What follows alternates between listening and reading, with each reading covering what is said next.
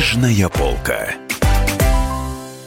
Здравствуйте, друзья. В студии Иван Панкин. Напротив меня писатель Владислав Трошенко. Владислав Олегович, здравствуйте. Я сразу скажу, что мы будем говорить про писателя Андрея Платонова.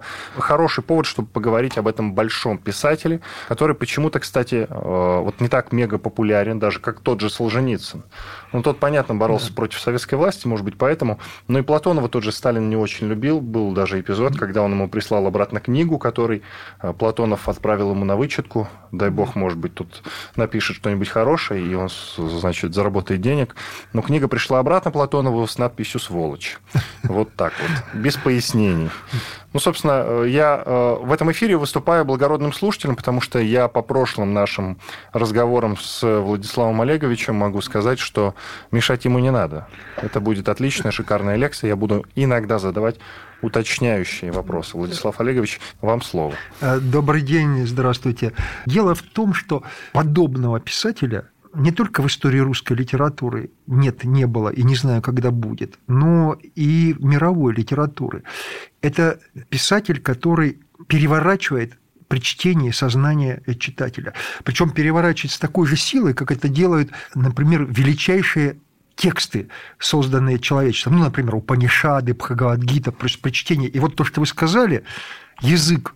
В этом тайна Платонова. Откуда такой язык у него? Почему все, кто читал Платонова, слышал о нем, переводил его, все говорят о каком-то особом, вообще невероятном языке, невероятном. Ну, как бы язык – это просто инструмент ведь, да, для писателя. Ну, писатель там пишет повесть, роман, да, он старается написать хорошо. Так вот, э, язык Платонова происходит э, от мышления – особый способ мышления, чувствования и видения. И э, вот э, вы знаете, когда я первый раз э, прочитал Платона, это было очень давно, это было 80-е годы, это была уже какая-то вторая или третья волна популярности Платонова, я оторопел просто, просто оторопел. Это, это, было, это, это перевернуло вообще все во мне. И вот вы знаете, что, какое у меня чувство возникло? Возникло чувство при чтении Платонова, что вот некое неземное существо решило описать нашу жизнь и описывает – таким языком, где возникает обморочное видение мира. Ты его видишь, чувствуешь. И вот э, доказательством э, того, что Платонов, конечно, это был необыкновенное существо, я в письмах Платонова, которые не так давно были изданы, нашел вот такие вещи. Вот смотрите, что он пишет о себе. Он осознавал вот некоторую свою нездешность. Да? 21 год – юный еще Платона, по нынешним меркам просто юный, ему 22 года. Э, он в Воронеже, э, он пишет э, письмо своей будущей жене, невесте Марии Кашинцевой. У них там был такой треугольник любовный одно время, у него был другой человек в нее влюбленный, и Платонов готов бы, был уйти как бы, из этого треугольника. И он, он ей пишет такие слова. «Я беру, когда дают, и не вырываю из рук, а у меня вас рвут и я отдам, запятая, потому что я не на земле живу, не в мире животных. Вот, понимаете, то есть вот этот земной мир, что значит не на земле живу, да? То есть он как бы смотрит на эту землю со стороны. Э, и дальше другое письмо того же года. Вот смотрите, какие слова он пишет. Письмо начинается, оно тоже э, адресовано э, Марии Александровне Кашинцевой, его будущей невесте, да, э, будущей жене, э, которая потом стала Мария Александровна Платоновой, да, и вот он ей пишет. И опять дальше смертельная любовь, тоска, вселенная, поля и кладбища. И я один среди них, радостных, сытых людей земли, один с точным, ослепительным знанием, что я не их, не из этого мира – мне нужно невозможное, невозможное, невозможно. Точное ослепительное знание, что я не из этого мира. Вот э, оно присутствовало у Платона. Понимаете, дело в том, что многие воспринимают Платона как такой э, самородок, некий такой гений, родившийся, не осознававший. Он все осознавал. Он все осознавал, что с ним происходило, и почему он так писал, и почему у него был такой язык. Вот эта э, нездешность, она конечно, проявляется э, в, прежде всего, вот есть такие вещи, индикаторы. Вот как понять силу писателя? Да? А для меня всегда являлось таким индикатором то, как писатель описывает смерть. Ну, потрясающая э, повесть Толстого «Смерть Ивана Ильича», где вообще сосредоточен весь Толстой. Да? Вот он показывает вот это умирание изнутри, все эти муки, как это все происходит, э, как человек там, его страшит сначала эта смерть, как, потом как он с ней э, борется, как он с ней смиряется, как он потом просветляется. Это, это, целое, это целый мир. Э, и там, конечно, много человеческого вот в описании смерти. У Платонова у него, вот, э, знаете, так как описывает, э, как вообще это, причем э, во всех произведениях, это и «Сокровенный человек», это и Чевенгур, там, это и «Котлован», везде, где вы натыкаетесь у Платонова на описание смерти, это такое ощущение, что это описывает существо, для которого это не имеет никакого значения. Я процитирую из «Сокровенного человека». Описывает смерть помощника машиниста. В будке лежал мертвый помощник. Его бросило головой на штырь, и в расшившийся череп просунулась медь. Так он повис и умер, поливая кровью мазут на полу. Помощник стоял на коленях, разбросав синие беспомощные руки и с пришпиленным к штырю головой. И как он, дурак, нарвался на штырь, и как раз ведь в теме, в самый материнский родник хватило, обнаружил события Пухов. Вот, понимаете, в этих словах нету ни печали, ничего. То есть это так может сообщать о смерти э, некое вот такое неземное существо, для которого это не имеет значения. А почему не имеет значения? У Платонова есть удивительные вещи, где он как бы в художественных творениях он открывает способ своего мышления. Вот буквально самое начало повести впрок. Вот той самой повести вы упоминали, да, когда Сталин, значит, эта повесть дико раздражала Иосифа Фиссарионовича. Она его не просто раздражала, она взбесила, потому что это была повесть посвященная той самой коллективизации, которую э, он насаждал, и в результате которой просто гибли э, тысячами, сотнями, десятками, сотнями тысяч людей, и э, происходило просто разорение вообще всего, всего и вся. Вот. И, конечно, все поддерживали, все. И, и только один Платонов пишет вот такую повесть. Повесть впрок, где показан весь ужас, абсурд и вообще и страшные последствия всего того, что это происходит. И там главный персонаж, он очень интересно, он начинает как бы от третьего лица, а потом этот персонаж, э, он сразу заявляет, что я его глазами буду смотреть, это как бы я не хочу э, от третьего лица писать, это как бы мое я, которое он заимствует его глаза, чтобы его глазами смотреть. Но это фактически я Платонова, потому что Платонов тоже, может быть, не все это знают, это был технический человек. Он закончил электротехническое отделение железнодорожного училища. Он был э, помощником э, машиниста на паровозе, и это э, человек, который очень много просто работал на земле. Он был губернским мелиоратором, электриком. Он занимался, собственно говоря, строительством социализма как специалист. И он все это видел, он знал все, что происходит на земле. В этой повести «Прок» Э, он так описывает своего э, героя, прям буквально в первом абзаце. Он пишет, он не имел чудовищного в смысле размеров и силы сердца и резкого глубокого разума, способного прорывать колеблющуюся пленку явлений, чтобы овладеть их сущностью. Вот язык Платонова, он, собственно, прорывает вот эту колеблющуюся пленку явлений, чтобы овладеть их сутью. Удивительная вещь. Э, в феврале 1927 года с Платоном происходит совершенно мистическая вещь. Причем э, я сразу оговорюсь и скажу, чтобы понимали, что Платон был человеком чуждым всякой мистики. Э, это был э, человек технического ума. И вот в 27 году, как раз в то время, он был губернским мелиоратором Тамбовской губернии и занимался вполне таким земным делом. Жена его, та самая Мария Александровна, которую я упоминал, Кашинцева, она находилась в это время в Москве, и Платонов ей пишет письмо. И в этом письме он описывает нечто невероятное. 15 февраля 27 года. Два дня назад я пережил большой ужас. Проснувшись ночью, у меня неудобная жесткая кровать.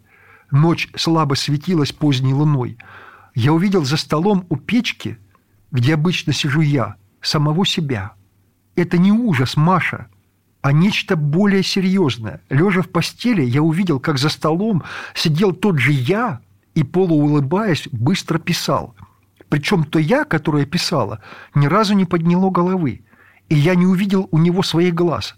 Когда я хотел вскочить или крикнуть, то ничего во мне не послушалось. Я перевел глаза в окно, но увидел там обычное смутное ночное небо. Глянув на прежнее место, я себя там не заметил. До сих пор я не могу отделаться от этого видения, и жуткое предчувствие не оставляет меня. Есть много поразительного на свете, но это больше всякого чуда. То есть вот вы понимаете, что с ним происходит? Он видит самого себя пишущего.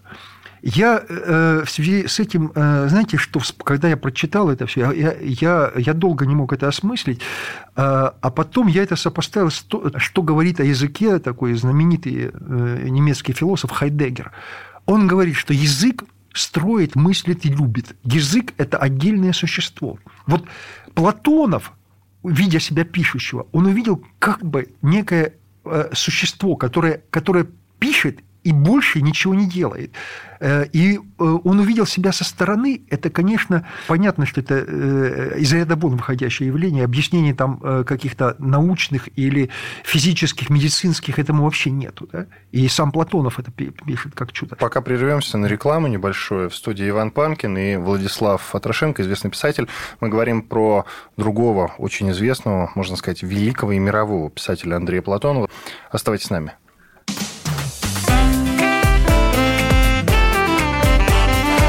Книжная полка. Политика. В режиме телемоста президент России пообщается с главами регионов и муниципальных Экономика. Про налогообложение сказали, про снижающиеся доходы населения сказали. Аналитика. Теракт был выгоден, необходим и использован. Наука. ООН провозгласила 2019 годом периодической таблицы. Жизнь. Это программа «Дежавю», программа воспоминаний. Радио «Комсомольская правда». Слушает вся страна.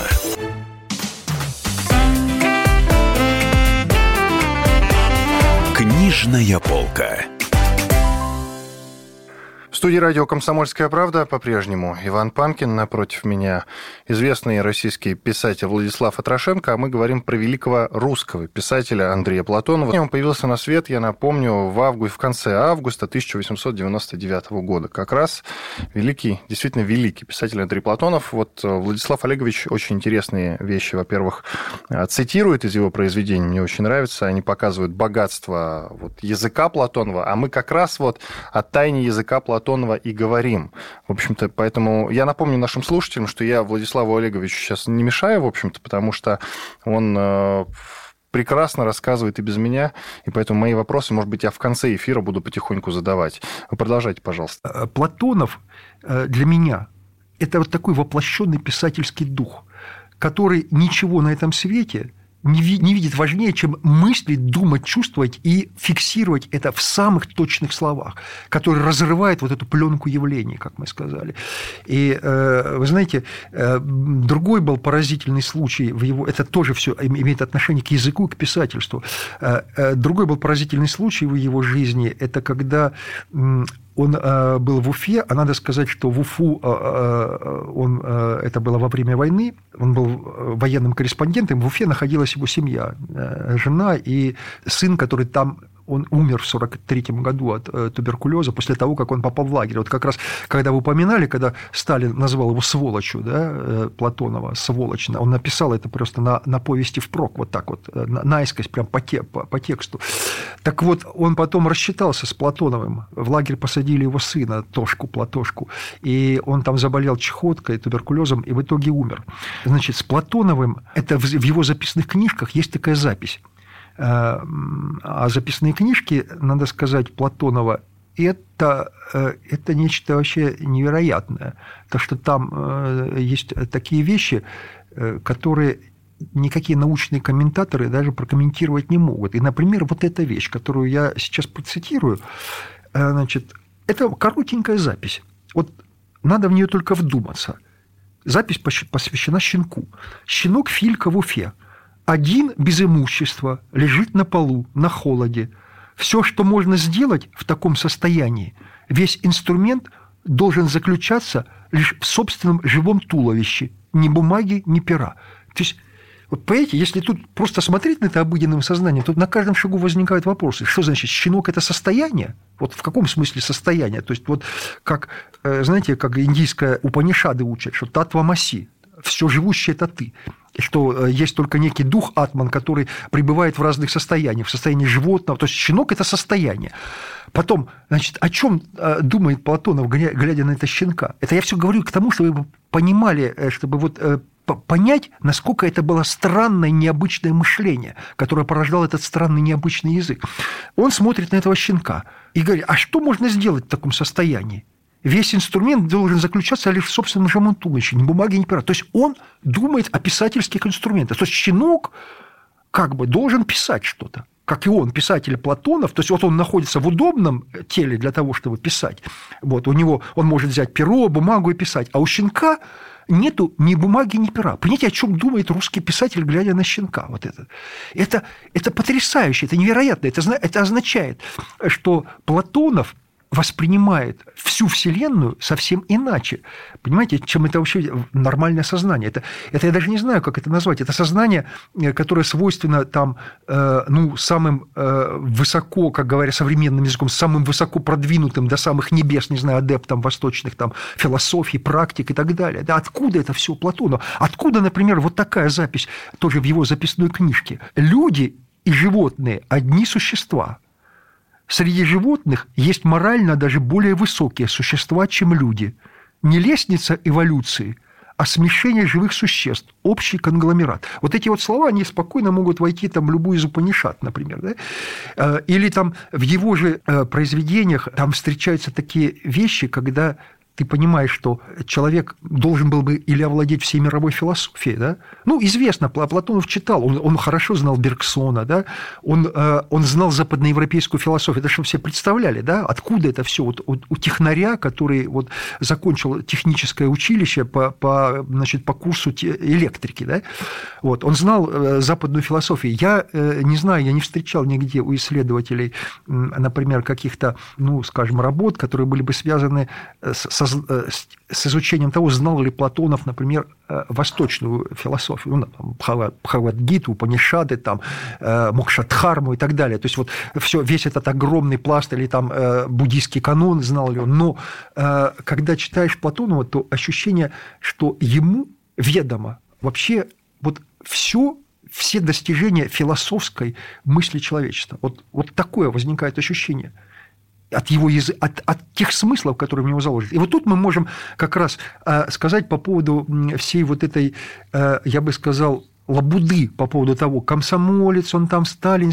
Платонов, э, Платонов – это пишущий писательский дух воплощенный. Да? И вот знаете, это не важно, в какой бы он эпохе жил. Вот так случилось, что вот это существо, то есть России был дан этот э, вот дар этого писателя, да, его гений, его, его, его необычайное, ну, э, то есть просто необычайный строй его ума – и чувствования, и видения мира был подарен России именно в этот момент, когда происходили вот эти тектонические сдвиги, да, когда э, советская бормотала там своим языком, советская эпоха, э, рождавшая страну Советов. Да, и Платонов, живи он в другое время – вот воплотись он в другое время, все то же самое было. Был бы тот же язык, то, же, то бы мышление, было тоже тот, тот же взгляд.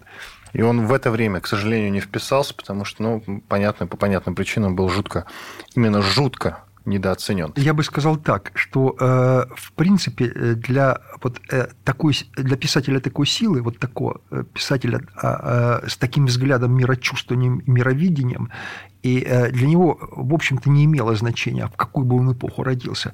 Он он появился на свет вот в это время, когда происходило значит, перерождение огромной державы, да, и он работал с тем, вот с тем миром, который он застал. Платонов это, это из тех писателей, которые, для которых, в общем, то есть это не то, чтобы он не в то время родился, в какое бы время он ни родился, он бы с этим временем бы и с этой эпохой, и с этими реалиями работал. А в общем-то, я, вы знаете, даже я соглашусь с вами, потому что, получается, и Пушкин э, не попал, правильно? Конечно, конечно. И Лермонтов не и попал. Лермонтов, и, конечно, да. И как, как э, Гоголь про Пушкина говорил, это человек, который должен через 200 лет только был бы появиться. А, да, кстати, а Гоголь попал, получается, вот вы э, специалист специалист по Гоголю, потому что есть известная книга, очень известная, оцененная во многих странах мира и переведенная на многие языки Владислава Трошенко, называется она «Гоголиана».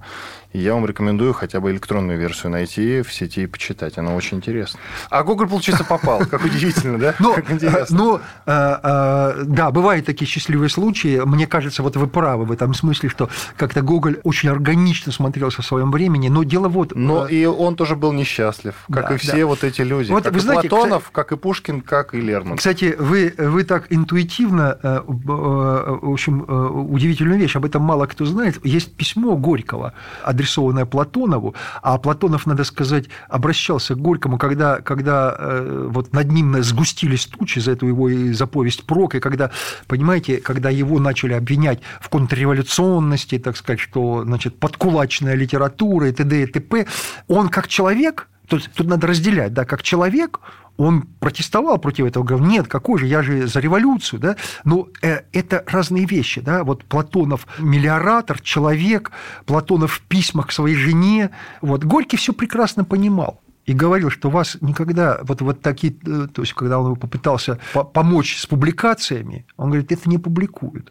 И надо сказать, что главные вещи Платонова, они действительно при жизни не были опубликованы, ни, ни Чевенгур, ни... э, значит, Котлован. не котлован, они, это, это его фундаментальные вещи. Э, Горький ему сказал, знаете, э, вам попробуйте писать э, комедии. У вас есть э, много гоголевского в вашем таланте. Кажется, я начал понимать, почему тогда вы так заинтересовались.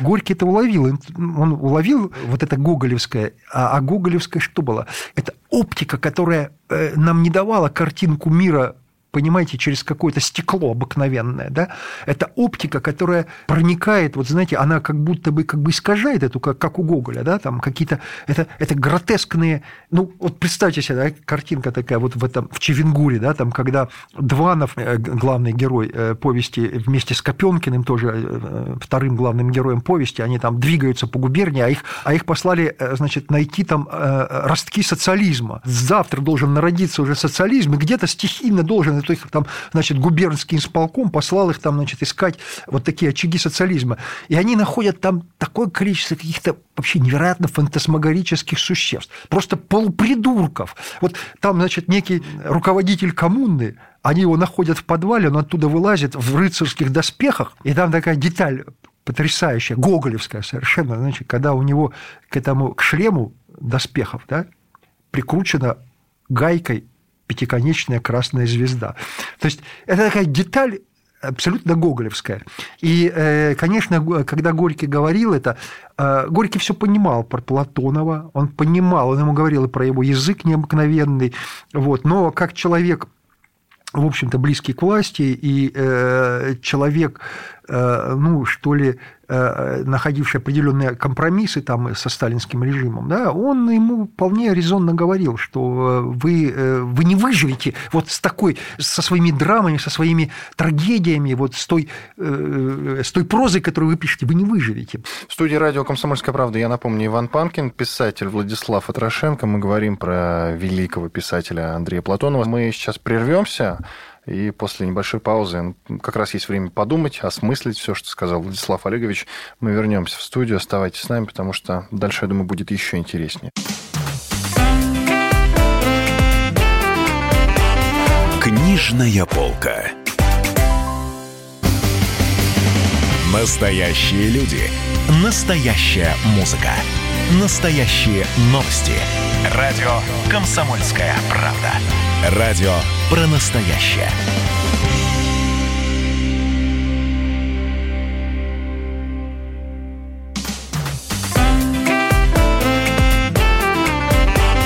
Книжная полка.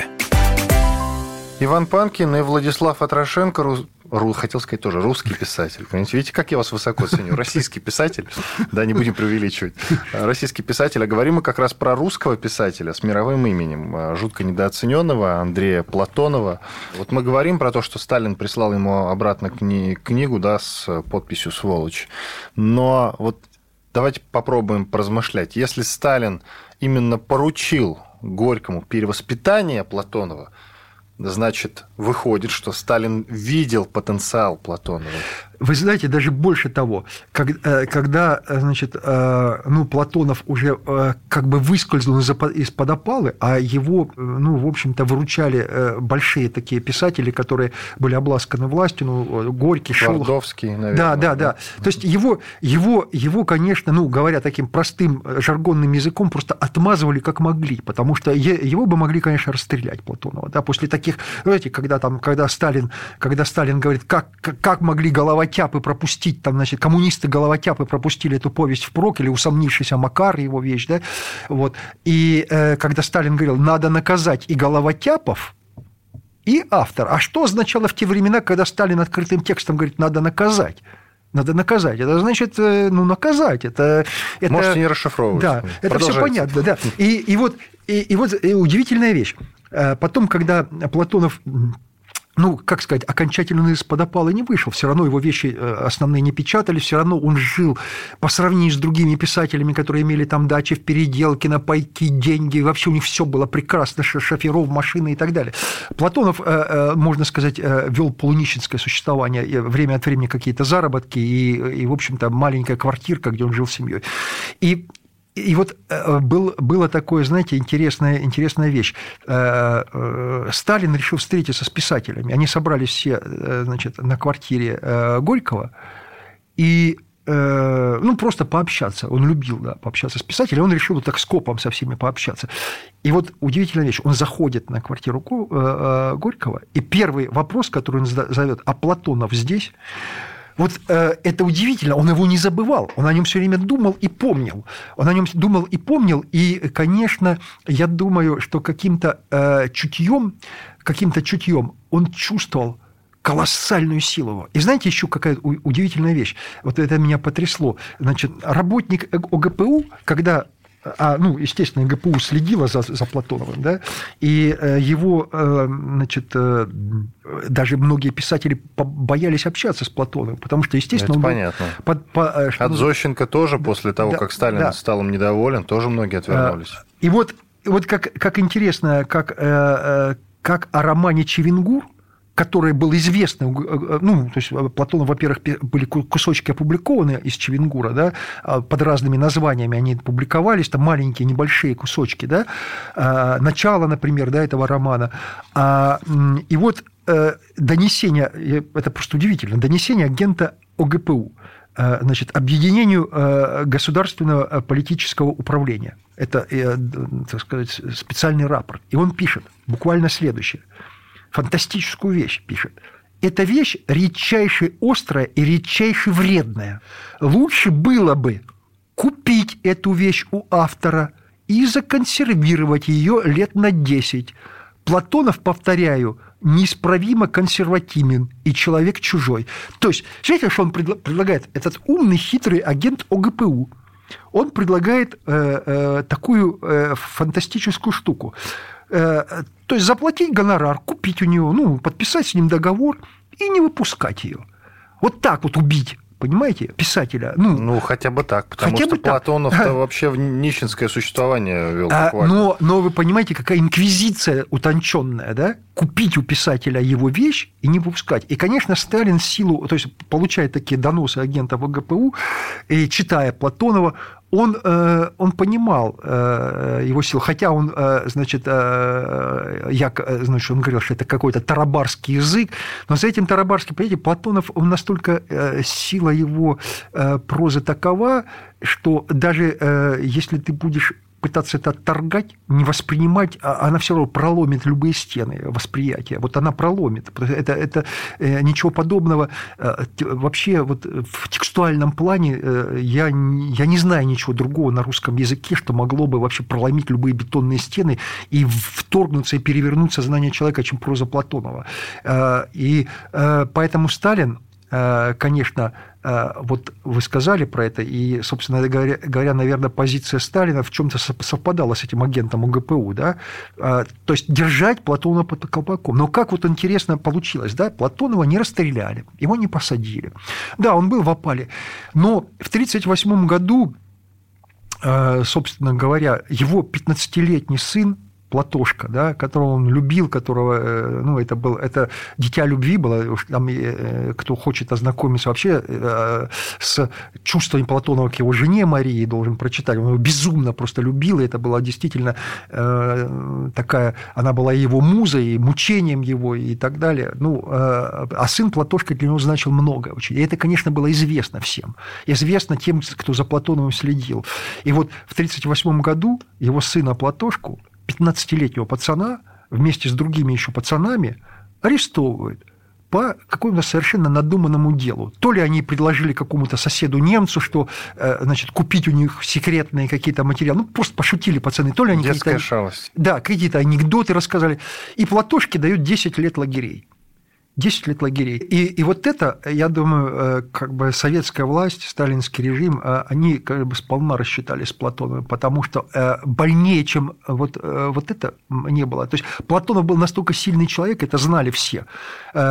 И он бы вынес бы, случись с ним нечто подобное, попадет в лагеря, там, он бы вынес бы и не сломался, скорее всего. Не, не, не скорее всего, а сто процентов он бы не сломался, потому что такой человек сломать нельзя, как Платонов было. Его даже сослуживцы, с которыми он вместе работал корреспондентом э, во время войны, они назвали окопный, окопный капитан. Да, он военным корреспондентом да, же был еще. Да. И, и вот э, э, и в итоге чем кончилось? Платошку вызволили там через два года из тюрьмы, его вызволили, ну, а там благодаря ходатайствам там всех тоже, опять же, Шолохова и, там, и других влиятельных людей, которые понимали значение Платонова, но он оттуда пришел больной туберкулезом, и когда он умирал, уже вот э, в 43 году, когда он умирал, э, он попросил родителей поцеловать его в губы. Он, он страшно боялся смерти, вот его сын, и он попросил родителей поцеловать губы. И э, известно, что Платонов его поцеловал. И э, многие там родные Платонова предполагают, что именно с этого момента он заразился туберкулезом. И э, он э, чах уже и э, очень ну, продолжал работать, будучи больным туберкулезом, скрывал это, там близкие там, корреспонденты, те же военные, с которыми он вместе работал, даже не знали, например, что он болел туберкулезом. Вот. Он продолжал работать, и он в итоге сам умер от туберкулеза. Но Э, что все-таки мы должны сказать, что, конечно, писательская судьба Платонова, она не похожа ни на какие судьбы. Э, он э, бросал несколько раз литературу для того, чтобы просто бросал, будучи как бы уже, когда он был известен как писатель, и он считал, что вот надо бросить и заниматься мелиорацией, да, потому что это сейчас важнее, люди умирают. И он, конечно, несмотря ни на, а, на то, что его вещи не были опубликованы, главные его вещи при жизни, но вот сама, это само существование Платонова, оно Э, видимо, определила судьбу русской литературы. И сейчас вот только в полную силу начинает гравитация, вообще мощь этого э, таланта, даже талантом это нельзя называть, мощь этого духа писательского, платоновского, она только сейчас начинает проявляться в полную силу. И э, я думаю, что э, э, Платонов э, по значению для русской литературы он стоит в одном ряду с такими писателями, как э, Гоголь, Достоевский и Толстой. Ну, давайте точку поставим, знаете, э, каким образом? Э, вот вижу. В литературной газете после его смерти был опубликован некролог, завершающийся словами «Прощание». Андрей Платонов был кровно связан с советским народом. Ему посвятил он силы своего сердца, ему отдал свой талант. Этот текст подписали все основные писатели того времени. Фадеев, Шолохов, Твардовский, Тихонов, Федин, Павленко, Иренбург, Гроссман, Симонов, Сурков, Паустовский, Пришвин, Пастернак, Кривицкий и многие другие. Отличная точка, я считаю.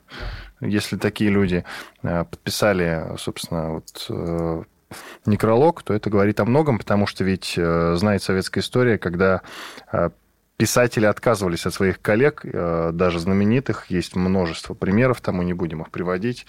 И вот этот случай говорит на самом деле о многом. Иван Панкин и писатель Владислав Трошенко, мы говорили про Андрея Платонова, великого русского писателя с мировым именем, о котором, к сожалению, вот сейчас немножечко подзабыли, и, на мой взгляд, это, ну, это печально. Вот перечитайте некоторые произведения из, э, из творчества Андрея Платонова. Я считаю, что это пойдет на пользу.